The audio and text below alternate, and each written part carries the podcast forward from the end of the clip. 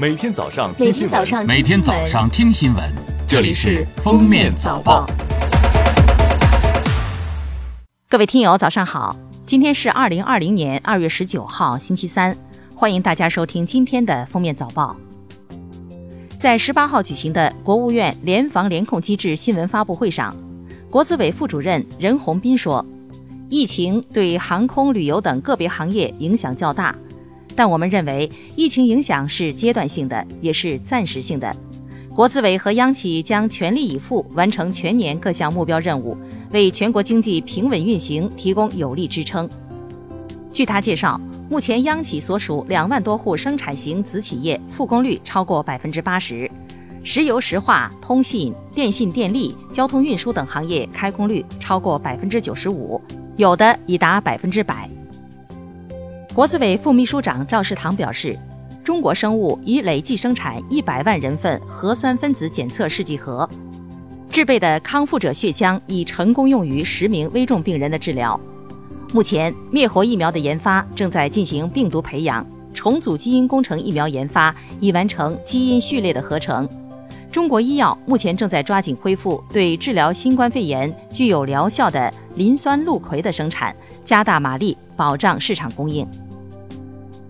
农业农村部畜牧兽医局局长杨振海称，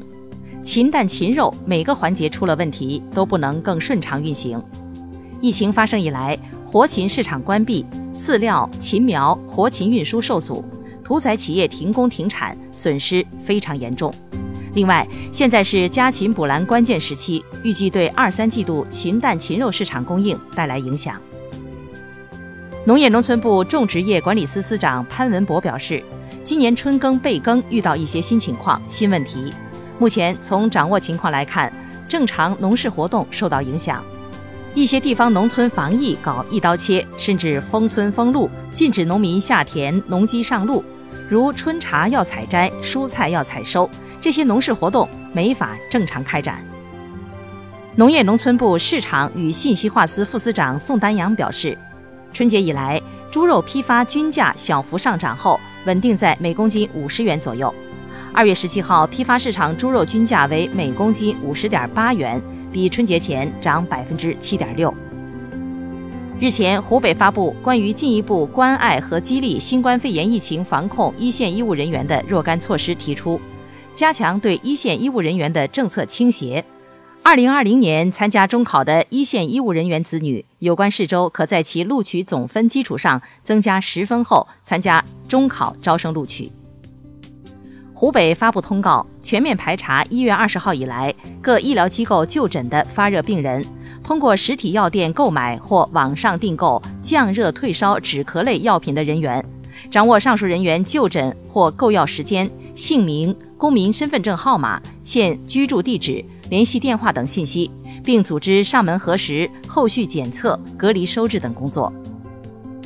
国家卫健委办公厅下发通知，湖北省和武汉市要毫不放松地做好疫情防控工作，同时重点保障肾功能衰竭、肿瘤以及其他需要维持定点治疗患者的医疗需求，保障孕产妇、儿童、老年人等重点人群的医疗服务，保障必须的急诊服务。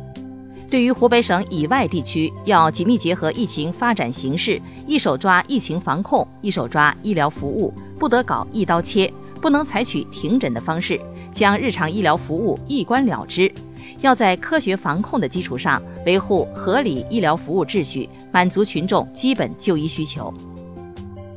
记者十八号从国家税务总局了解到。受疫情影响，到二月二十八号仍无法办理纳税申报或延期申报的纳税人，可在及时向税务机关书面说明正当理由后，补办延期申报手续，并同时办理纳税申报。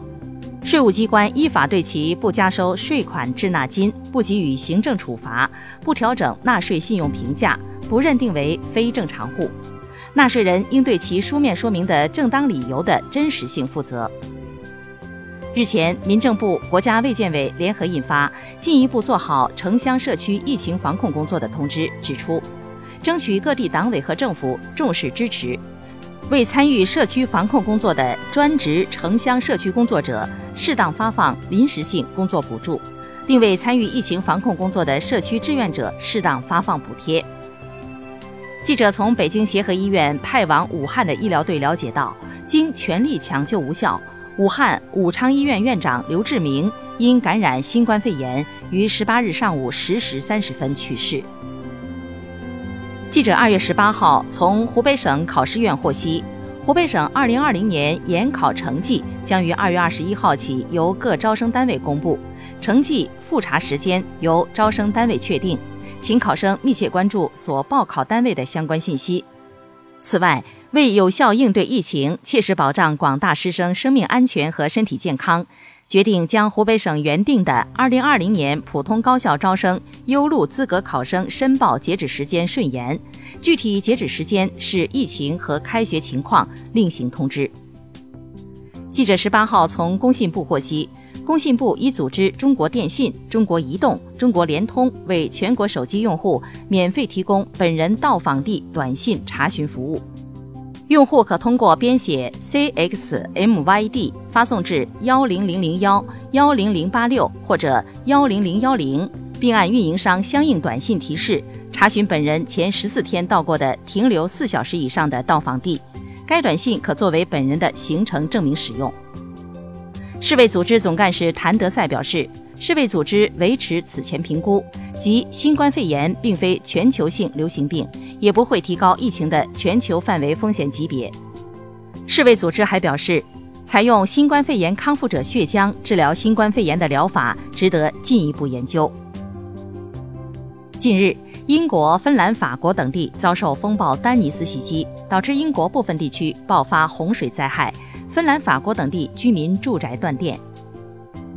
当地时间十七号，亚马逊创始人兼 CEO 贝佐斯宣布。为应对气候变迁的影响，承诺投入一百亿美元，启动全新地球基金，对致力于保存和保护自然世界的科学家、社会团体和其他组织等提供捐款。感谢收听今天的封面早报，明天再见。本节目由喜马拉雅和封面新闻联合播出。